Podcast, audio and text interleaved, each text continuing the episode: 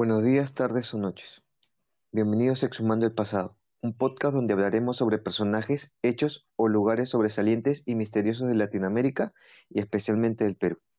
A mí me conocen como El Caminante y junto a mi amigo Doplet analizaremos estos temas. Hoy hablaremos sobre Alejandrino Montes. Buenas noches, Doplet, ¿cómo vas?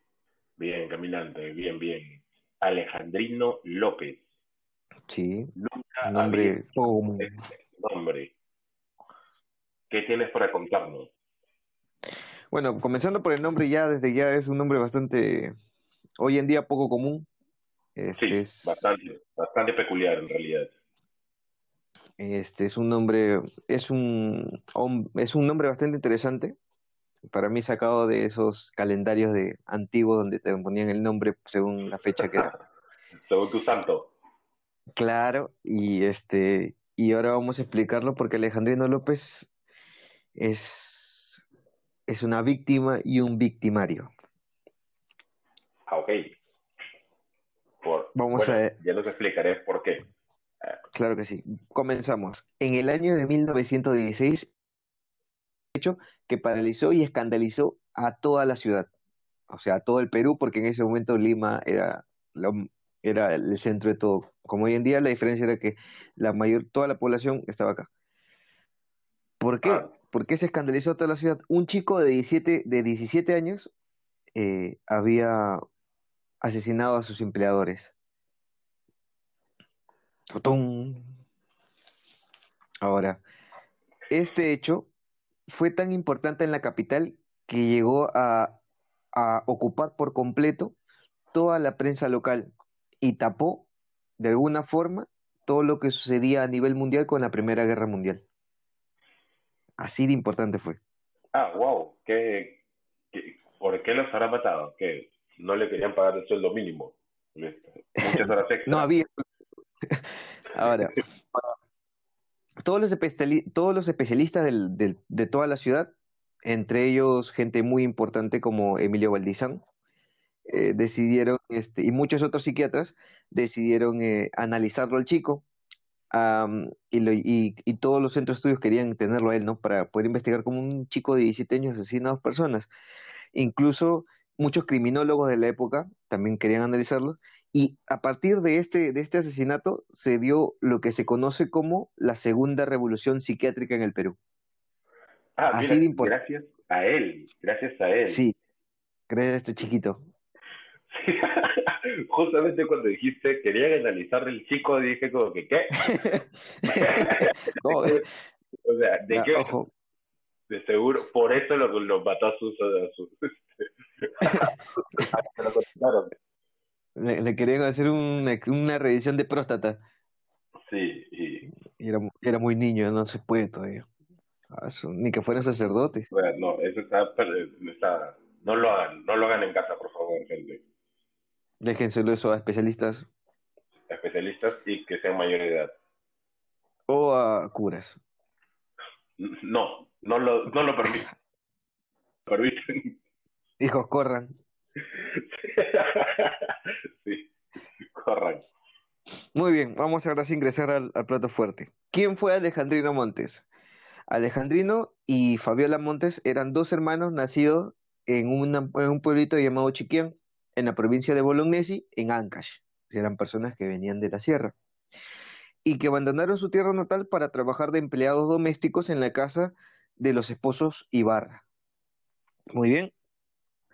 Ahora, la noche del sábado 11 de marzo, en la calle de la Condesa, en el distrito del Rímac, el, emplea, el empleador, eh, eh, el señor Ibarra, el señor Ibarra que se llamó, para que tengamos un, para que respondamos de un nombre, se llamó Manuel Ibarra, este hombre, eh, que de alguna forma después vamos a ver que tuvo unos tratos hermosos con Alejandrino.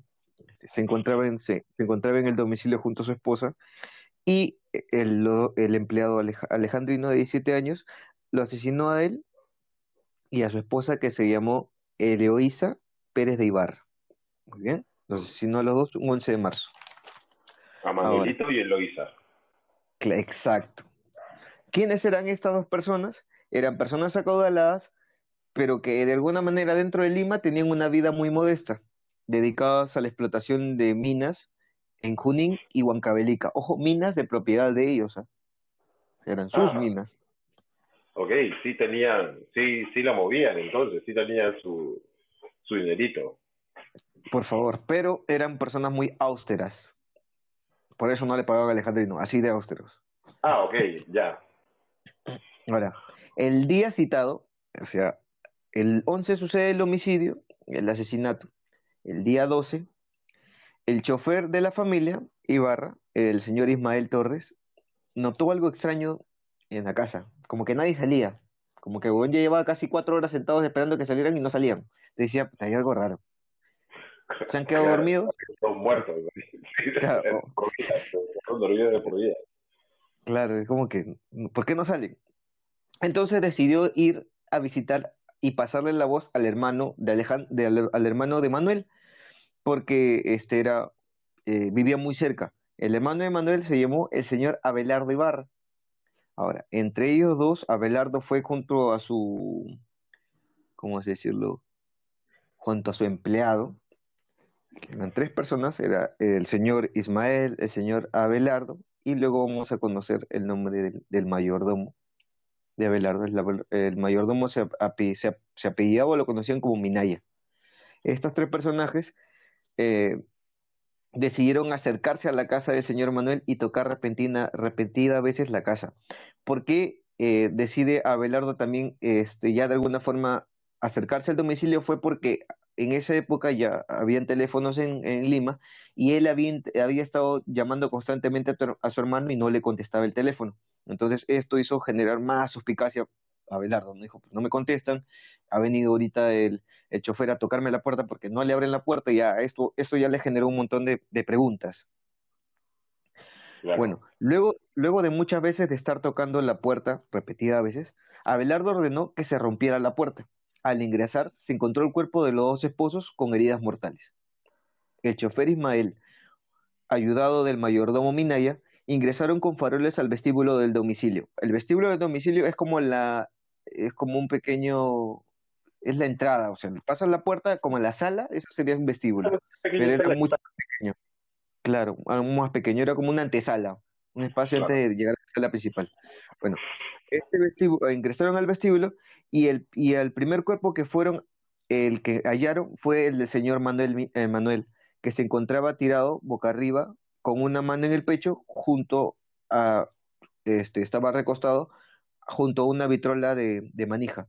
Vitrola para los, para los millennials y, y eh, hijos de estos, vitrola era un aparatito que era con, venía con un megáfono en el cual con una manija tú girabas, le dabas vuelta, ponías un disco vinilo antiguo, colocabas una aguja y la vitrola comenzaba a girar y hacía sonar música.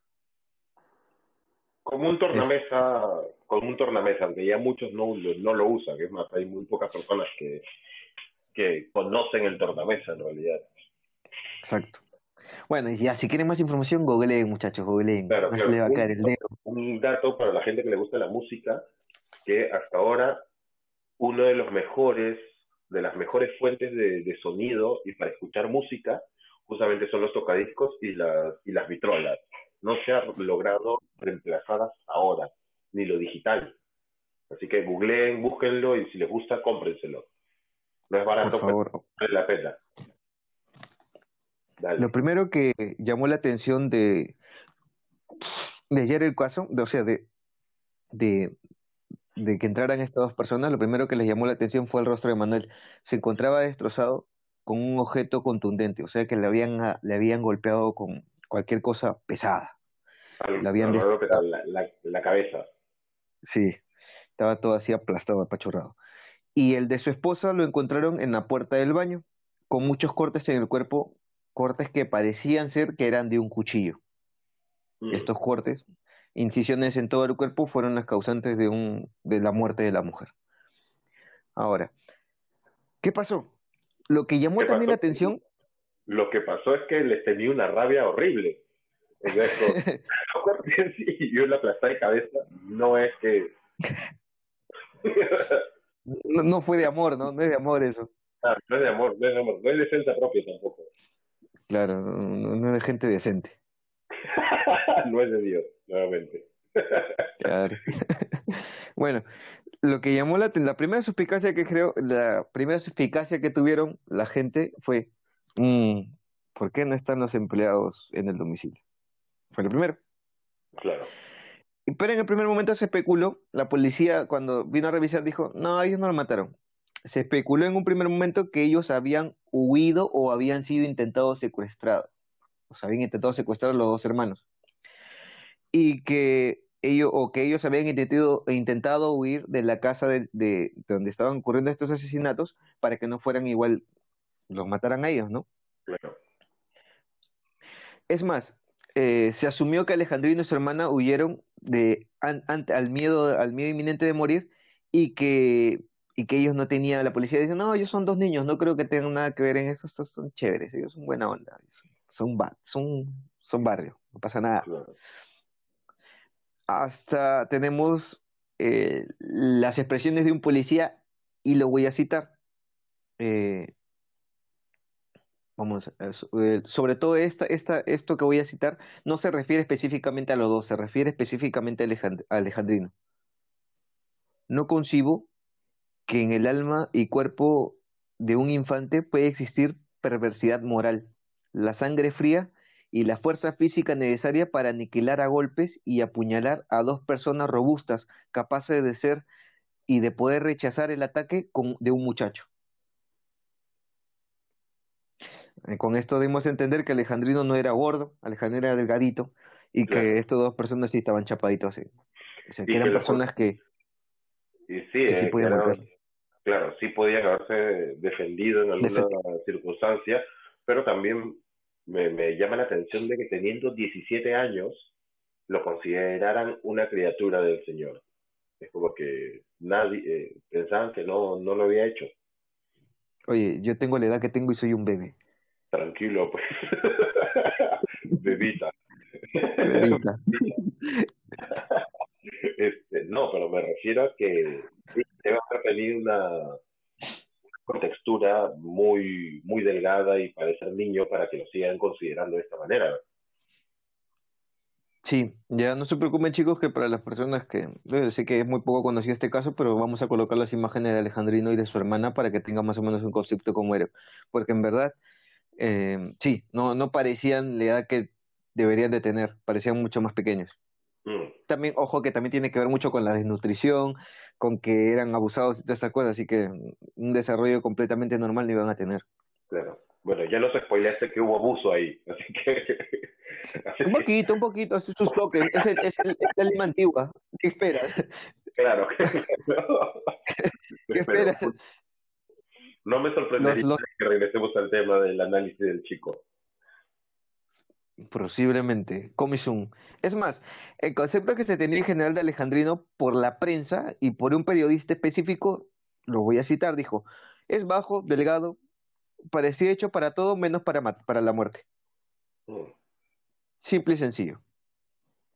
claro.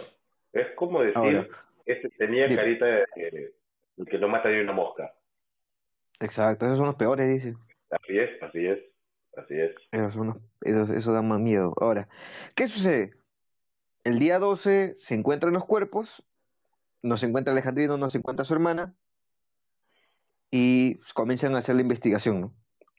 Para esto ya en primer momento los habían descartado tanto Alejandrino como su hermana, pero al ser los únicos testigos, por así, en primer momento, decidieron volver eh, a, a buscarlos y a poder este, encontrarlos para que den su descargo. En el Callao, el inspector José Cáceres se encontraba en, el puerto eh, caminando y de repente, caminando se encuentra Alejandrino y le pregunta, y se acerca Alejandrino y le pregunta qué, qué él hacía allí, ¿no? En el puerto, qué, qué, qué estaba haciendo Alejandrino en el puerto. A lo que Alejandrino le contesta y cito, nada, estoy paseando. A lo que Cáceres le responde, no tienes ocupación, eres un vago. Ah, lo de frente, le, le puso la cruz encima de frente. Sí, pero ojo que Cáceres hasta ese momento no sabía quién era. O sea, simplemente lo vio allí y dijo, ¿qué estás haciendo acá? Dijo, no, nada, estoy tonteando, estoy, estoy pasar mi vida. un, un, puchungo, un puchungo, estoy con un puchungo acá mirando el mar. Unos hijicitos aquí. Unos hijicitos, déjame tranquilo. Pero por, por haberlo encontrado así en, digamos, de alguna forma, en pose sospechosa, Cáceres decide arrestarlo a Alejandrino. O sea, de casualidad de mera casualidad Cáceres dice, bueno, por si acaso ven. Por vago, arresto por vago, básicamente. Ahora, lo que pasaba en ese momento era que Alejandrino en verdad se encontraba a la espera de un barco para poder huir. Al ah. ser capturado, él automáticamente lo llevaron a la comisaría en el Callao, la cárcel en ese momento, y él admitió haber matado a los señores Ibarras. Así, sin más. O sea, ni siquiera fue que le hicieron presión ni nada. Él solito, al verse apresado, dijo, sí, yo maté a los señores Ibarra, yo fui. Se vendió en una. Exacto. Ahora, al ser llevado a la cárcel y, y entrevistando al muchacho, dijo que los había matado por odio y venganza, ya que, la, ya que en la noche del crimen él había escrito una carta. Muy bien. Y aparte, también había admitido de que había sido víctima de muchos abusos por parte del señor Ibarra o sea, de Manuel. Manuelito no era tranquilito, sí le habían, lo había estado ah, molestando, acosando de alguna forma. Ahora, y que no era la primera vez, sino que ya era muchas veces que el señor Ibarra lo maltrataba por medio de improperios y abusos físicos. El por qué lo insultó el señor Ibarra esa noche fue porque le encontró Alejandrino, como les había comentado, escribiendo una carta. Esto al verlo lo insultó y Alejandrino le respondió. No se sabe qué, qué, insulto fue el que le dio el Señor, pero sí se sabe la respuesta de Alejandrino. Alejandrino le respondió, y cito, eso lo dirás, eso le dirás tú al, a, los, a los burros y a los carneros.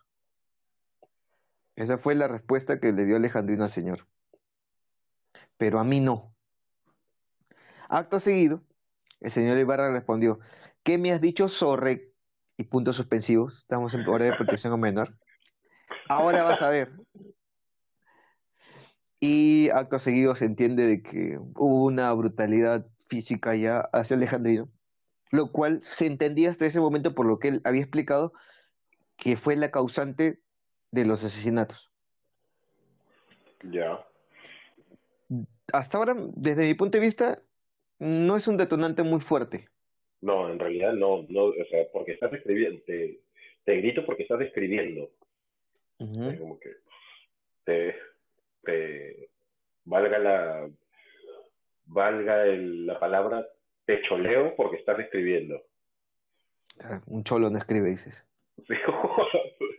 Solo es para los burros y los carneros. Claro. Eso fue lo que le respondió Alejandrino. Ahora, eso pasó el día 12 el día 13, el señor Abelardo, que es el hermano de Manuel, ¿se acuerdan? Él se dirigió hacia, hacia la cárcel del Callao y se llega a chocar con Alejandrino. Y se le quiso ir a golpes a Alejandrino, o sea, lo quisiera golpear. Pero la policía lo llega a detener. Eso pasa el día 13. El día 14, mientras era, era llevado del Callao en tren hacia Lima, fue entrevistado por un periodista del comercio. Imagínate cuán antiguo es el comercio que ya en esa época ya existía. Sí, sí, sí. Es bastante, bastante viejo, pero. Mm, pero bueno. 1916.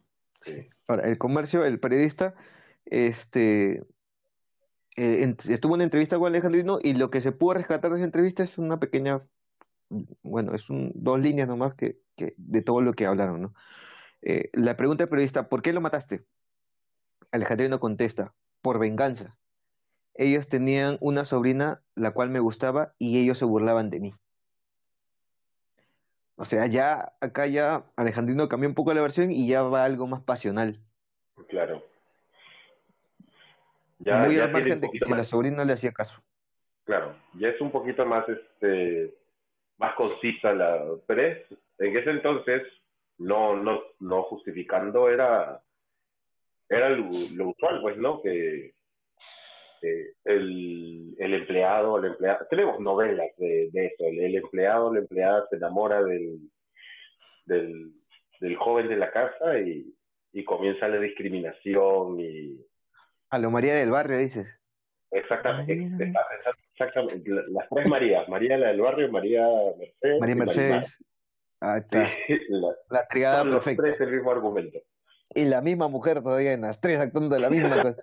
Salía tan Con natural que tan natural. Ya, ven para acá tú. Vas a ser la empleada que va a ser- acabar sí. siendo rica. sí, Este es un Mario Mercedes. Mario Mercedes era, un Mario Mercedes. Mario. sí. Bueno. No le salió bien.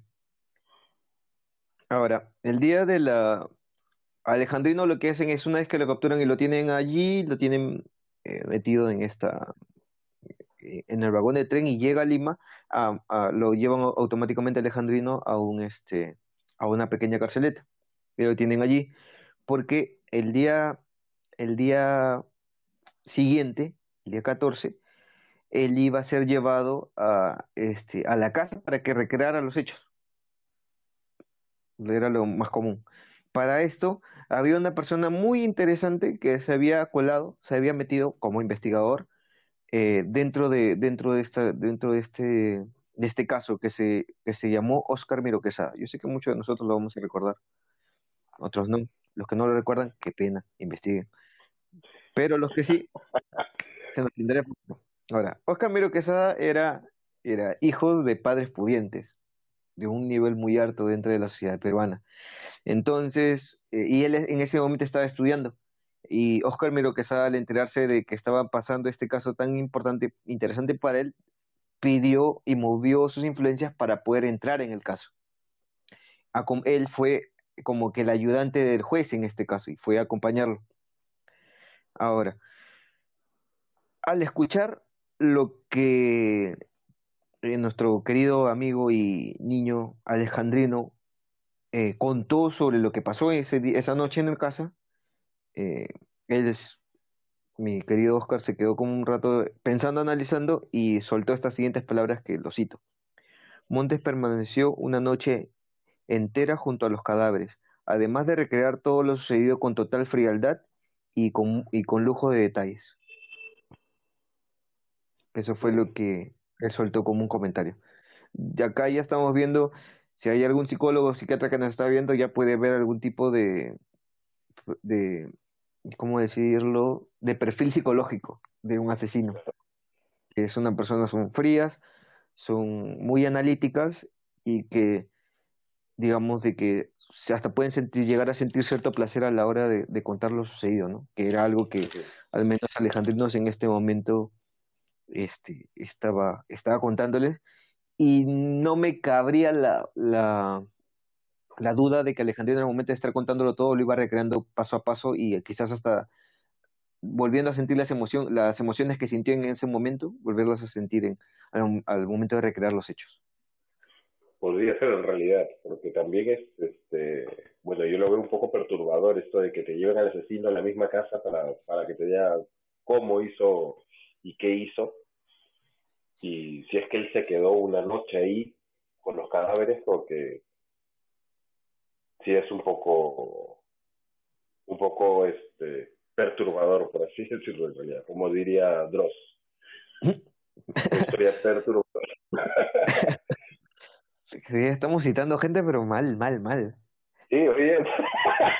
Ya, sí. Hay que llenar de alguna manera el espacio. Estábamos hablando de Oscar Miro Quesada y estábamos en Ajay y nos metimos a drogas y ala, nos fuimos, pero Sí, Mal. no fuimos, no fuimos un poco. nos fuimos. Bueno, chicos, para escuchar y para que puedan entender todo lo que sucedió esa noche en la casa de los señores Ibarra, eso será al volver de Reclame. Vamos a darnos un break para que puedan escuchar detalladamente lo que pasó esa noche. Para que se Y para que se- es el, el señor Miro Quesada. Exacto, porque a. Dross estoy seguro que lo conoce. Sí, Nos vemos. volvemos. Muy bien, gente. Volvimos Regresamos, Eh, amiguitos.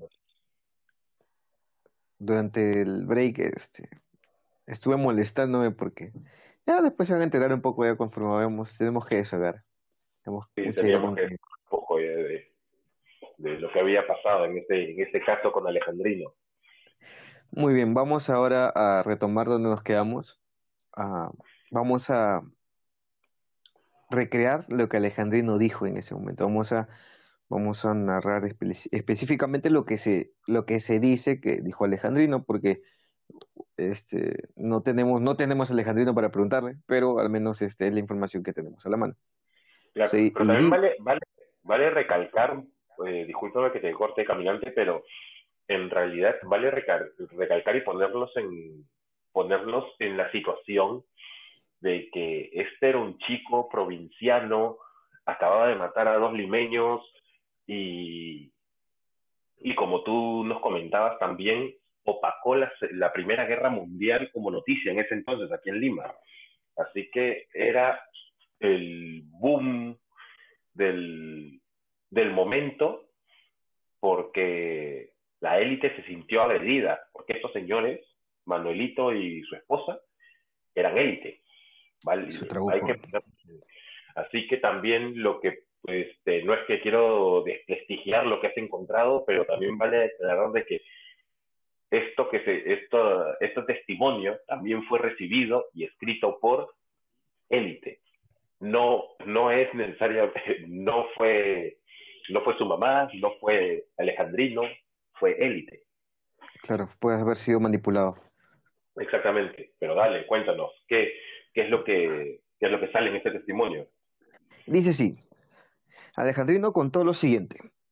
El señor Manuel había ido a visitar a su hermana y en la casa solo se encontraban los dos criados, es decir, yo y mi hermana. Y la señora Eloísa estaba dispuesta a entrar al baño. En ese momento yo me dirigí a intentar atacarla por la espalda, mas ella se volteó y nos encontramos cara a cara. En el, en el momento no me importó y forcejé con la señora hasta clavarle en múltiples ocasiones un espadín. Un espadín, chicos, para el contexto, es como, como una espada, pero pequeña. Es, tienes, em, la diferencia entre un cuchillo normal es que tiene una guarda que te protege los dedos, la, la, la- el espadín. El cuchillo normal no tiene. Para los que no saben qué es una guarda, la guarda es una protección que normalmente las espadas antiguas tienen, que te, que te protegen los dedos y que impiden de que salga, que en un momento que estés golpeando salga la espada volando, que la tengas bien sujeta a la mano. Como un pequeño soporte para que lo tengas bien agarrado. Muy bien. Volvamos.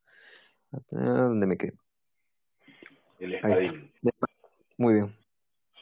Estoy prestando atención. Ah, muy bien, eso está bueno. Estrellita, estrellita en la frente. En la frente, muy bien. Al llegar a casa, el señor Ibarra se recostó un momento en el sillón donde fue, fui, donde fue atacado por mí con una masa en el rostro repetida veces. Es decir, lo agarró sentado y le comenzó a porrer como piñata. Muy bien. Además de esto, en la, en- se encontraba también en la casa, ya estoy afuera de lo que Alejandrino había comentado, en la casa se encontró las armas, porque Alejandrino no las botó, sino que las tiró allí nada más, para que vean que no fue premeditado, sino que simplemente fue un acto de, de furia. No, no, no, él no, no lo había pensado minuciosamente, sino que simplemente lo hizo y lo soltó y corrió. Además de esto, también se descubrió que Alejandrino había golpeado a los señores con piedras preciosas y minerales que él había encontrado en, el, en la casa. Porque recuerden que los dos eran, eh, tenían sus minas. Él lo- pues, le tiró oro, le tiró plata, le tiró pirita, Claro. un robón. Un, un muki. Él, o quizás Alejandrino era un muki. quién sabe, quién sabe. Pero también quiero, quiero acotar un poco de que tenían un espadín, una masa. ¿Qué, qué otras armas tenían en esa casa? no sé, la- no sabemos, eh, es una, es una casa bastante extraña, por lo que, por lo que se entiende. Minerales, espadas, una armadura. Sí, eh, No, no me sorprendería esto. Pues simplemente una bayoneta. Es como, Claro. había una bayoneta, había un espadín y había una masa. Y dijo, ah, mejor con la masa. La bayoneta. Con la con la Algo, algo interesante es que al, al, eh, cuando se desarrollan estas cosas, o sea, cuando se desarrollan todos los hechos contados por, por Alejandrino, y se buscaba el principal culpable de la muerte de, de, de, esto, del señor Ibarra, se dio una recompensa, o sea, la familia de la, familia Ibarra, sus, los, los sobrevivientes, sus, sus hijos y su, y su hermano de, de, Manuel, habían dado una recompensa a quien capturara a Alejandrino. Y lo que cobró Cáceres que sin querer lo había capturado. O sea, él, el lechero, del lechero, por, por vago, lo, claro, simplemente por vago, se llevó. claro, sin querer queriendo, policías, ojo que hoy en día no aplica eso, pero en el momento sí, ya, no te dan a plata por eso. Ahora, hemos hablado mucho de Alejandrino y ya sabemos qué pasó contextualmente, cómo sucedieron los hechos. Pero hay un hay una línea que nos hemos olvidado. ¿Qué pasó? Con la hermana. Ah, verdad. Ella está, no se sabe qué pasó con la hermana. Bueno, ahora vamos a ver qué pasó con la hermana. Bueno, ¿qué sucedió? El día del, el día del asesinato, al día siguiente, muy temprano, Alejandrino decidió huir con su hermana y a ella decidió colocarla en una, en una casa nueva para que estuviera a trabajar al cuidado de un bebé en la calle Arica de la familia Málaga. Muy bien. Hasta ahora sabemos que Alejandrino es el homicida, el asesino. Su hermana no tiene nada que ver. Su hermana es una espectadora. Así que su hermana directamente no tuvo ningún problema más que huir también porque, obviamente, la hermanita no se iba a quedar a, a, decir, oye, por si acaso yo no maté a nadie, pero estoy entre dos cuerpos. Porque hasta, como dicen, hasta por son sopecasos. Sí. A ver, los especialistas Oscar Miro Quesada y Emilio Valdizán coincidían que eh, que Alejandrino dio la muerte a sus patrones con un ensañamiento, un ensañamiento muy cruel y que no gesticulaba ningún síntoma de sensibilidad moral. O sea, que el brother era frío y despiadado. Un maldito. ¿Qué pasó con una basura? Una basura, una basura, un perro. Ahora, ambos hermanos fueron eh, llevados a la cárcel, capturados, y condenados a pasar 15 años de cárcel. Alejandrino fue llevado a la cárcel de Guadalupe, hoy en día es donde está el Palacio de Justicia. Ah, y su hermana, fue, su hermana Fabiana, fue llevada a, la cárcel de mujeres Santo Tomás en, Barrios Altos, donde hoy en día funcionó durante mucho tiempo el colegio eh, Mercedes Cabello. Hasta aquí llegó la historia de Alejandrino y de su hermana Fernanda Montes, Los Montes. Ahora, quedan aristas e ideas este, sueltas que me estuvieron rondando mucho, mucho, mucho en la cabeza. Sobre todo dos cosas muy importantes. La primera, cabe resaltar que para la época muchos diarios, eh, como todos los diarios escritos habían tornado esta noticia, eh, comenzaron, muchos diarios tuvieron eh, titulares racistas y déspotas hacia Alejandrino. Uno de ellos le decía, el mozalbete indígena y otro lo, lo apodaban el indiecillo. El cholito asesino. No me hubiera claro, era en realidad. Paquito Yunque asesino. claro.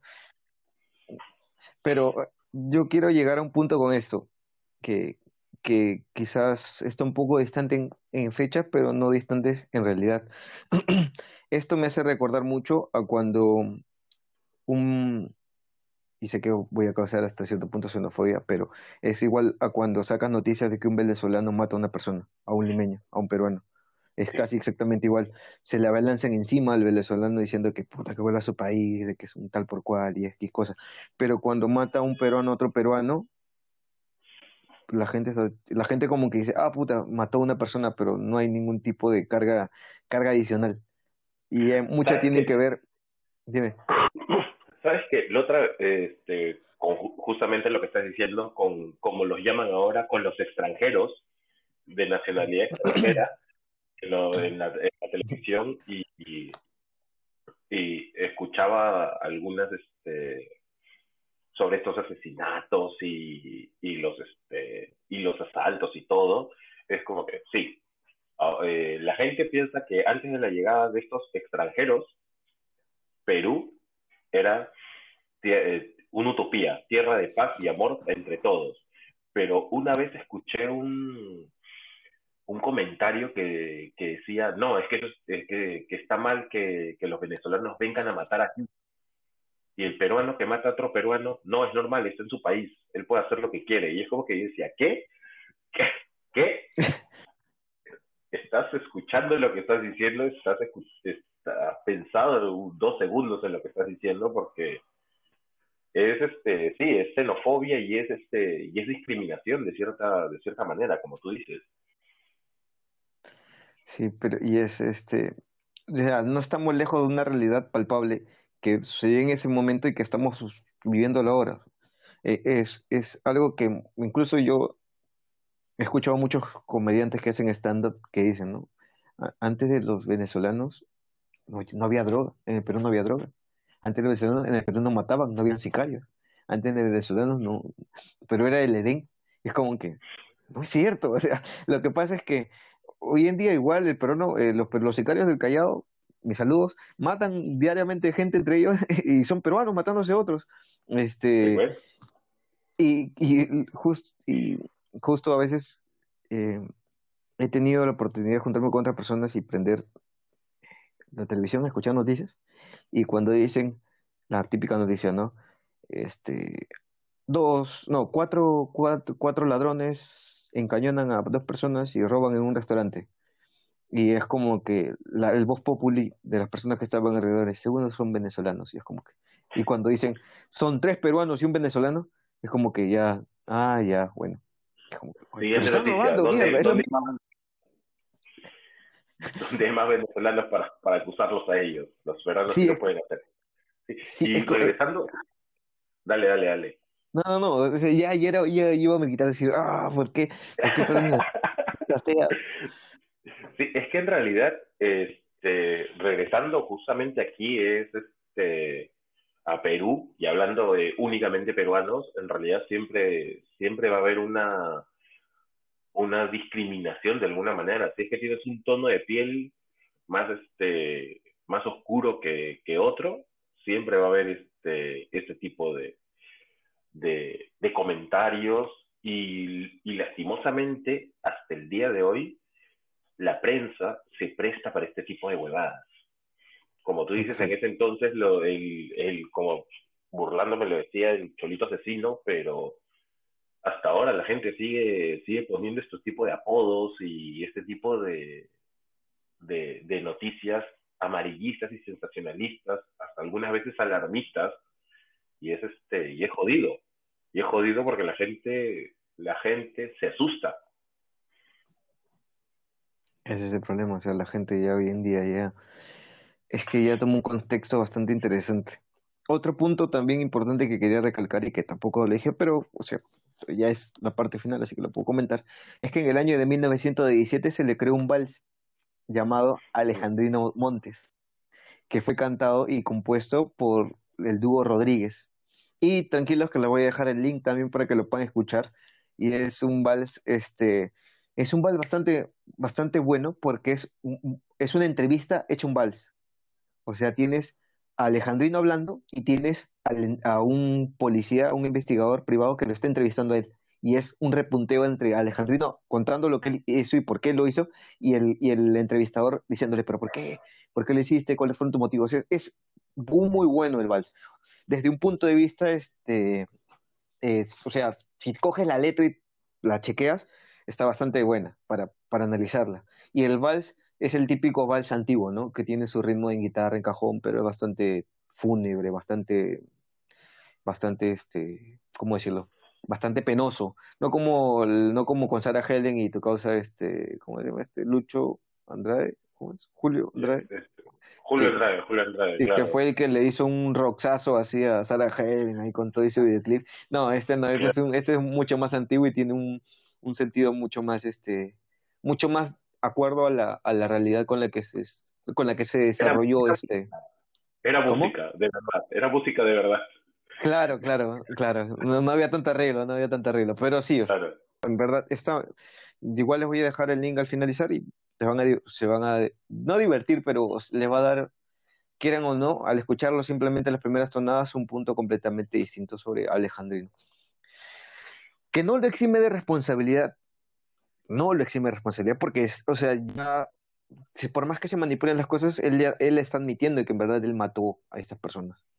Él ya lo admitió. O sea, él en su momento dijo, sí, yo lo maté. Desligó a su hermana por completo y no entiendo por qué su hermana tuvo que pagar también los platos rotos y su hermana simplemente fue una eh, fue una, no una víctima, pero esto, o sea, simplemente ella estuvo en un lugar, un lugar equivocado en el momento equivocado.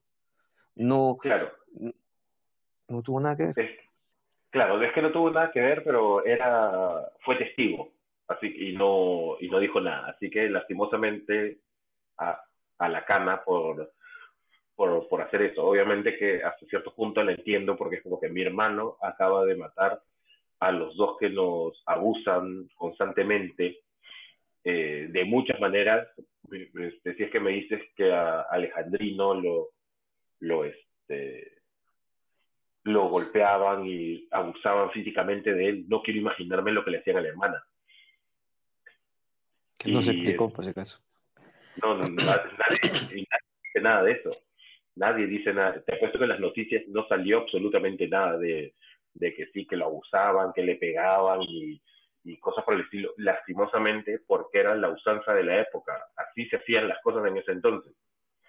Hasta ahora algunas, algunas personas también siguen creyendo que, que este que por con golpes entran la, entran la, entran las cosas y, y terminan ocurriendo ese tipo de cosas, asesinatos, y luego, como tú, como tú decías, la persona que es víctima, eh, que es este, víctima termina siendo victimario lastimosamente por, por defensa personal o por la rabia, la ira, y es, y es complicadísimo en realidad todo esto. Obviamente, como tú dices, nadie exime de culpa a este, a este chico, porque él los mató, no era la forma, pero me imagino que también se debe haber sentido solo en ese entonces por, por justamente que está, solo, es este discriminación dentro de una casa, no es tu casa, estás escapando de, estás, estás yendo a buscar el sueño limeño, llegas a la capital buscando mejorar y llegas a una casa donde te maltratan, te golpean.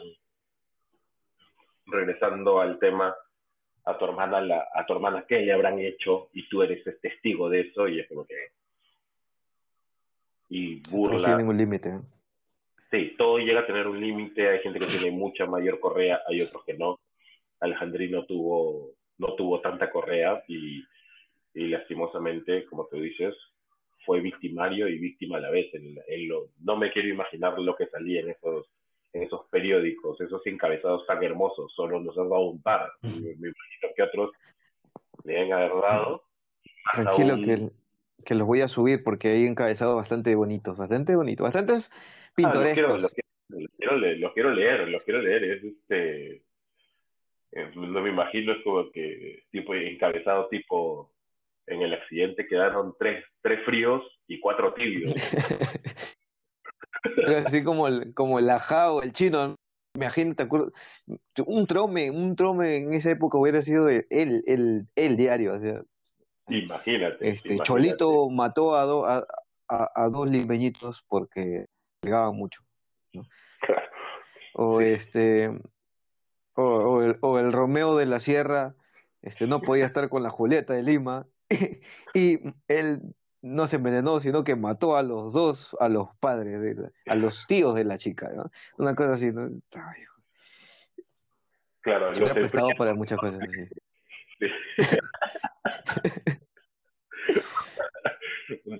es que en realidad sí, este, denigran y hasta cierto punto en ese entonces, obviamente, la, la prensa también era, era elitista. O sea, este, eh, y obviamente que van a tomar partido por, por su parte. Ellos van a ser las víctimas. La élite siempre, de, de, alguna manera, se va a querer proteger. Y, y es como que es cómo se le ocurrió a este, a este cholito atacar a estas personas que tan buenamente le dieron, le dieron casa, comida, trabajo. Son Ibarra y Rivadeneiras. Tenía una casa. no le pagaban, les pegaban, pero igual tenían casa, comida. Sí, igual. Qué feo, qué feo. Mal agradecido ese chico. No sé si comida, pero tenían casa, que no era suya, y que en cualquier momento los podían botar a la calle como perros, pero tenían casa. Claro, sí, sí, sí, es como que dormían en la casa del perro, pero tenían casa. Había techo. Eso es importante. Exactamente, sí.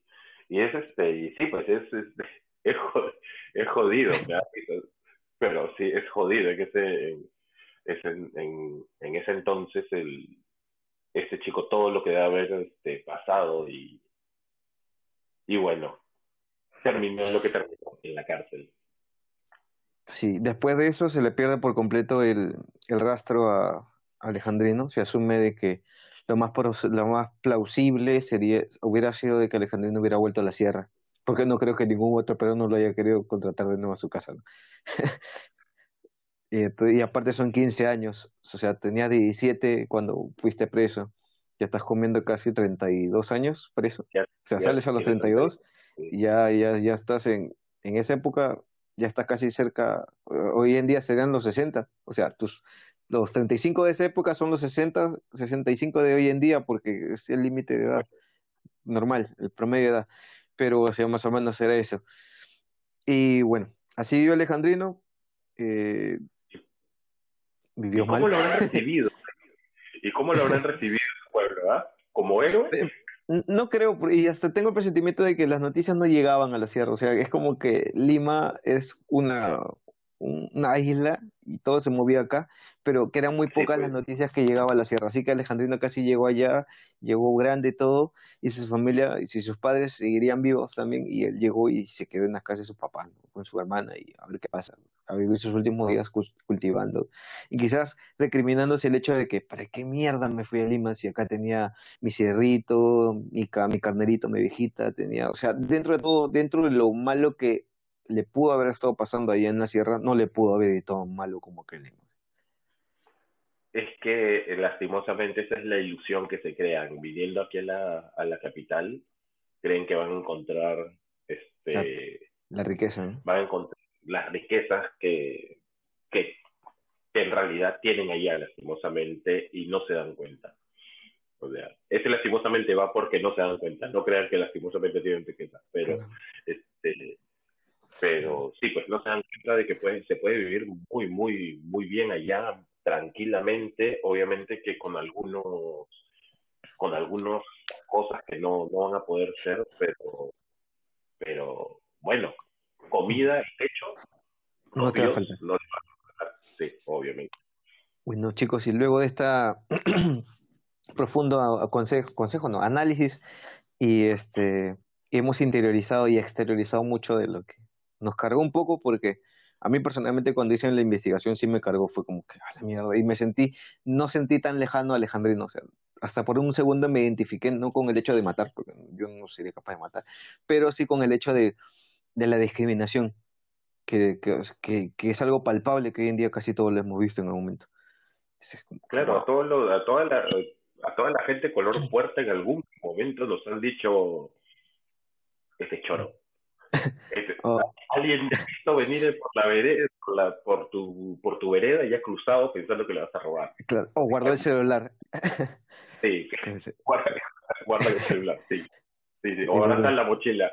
Pero sí, es como que, y como dices, eso no es una huevada que no es tan lejano a lo que se vive actualmente. Algunas veces te das cuenta de que la sociedad no ha cambiado mucho, a pesar de que estamos en a pesar de que estamos disque evolucionando. Sí, ese es un problema. Bueno, chicos, hasta aquí llegó nuestras participaciones. Recuerden no, a ver, ¿cómo decirlo?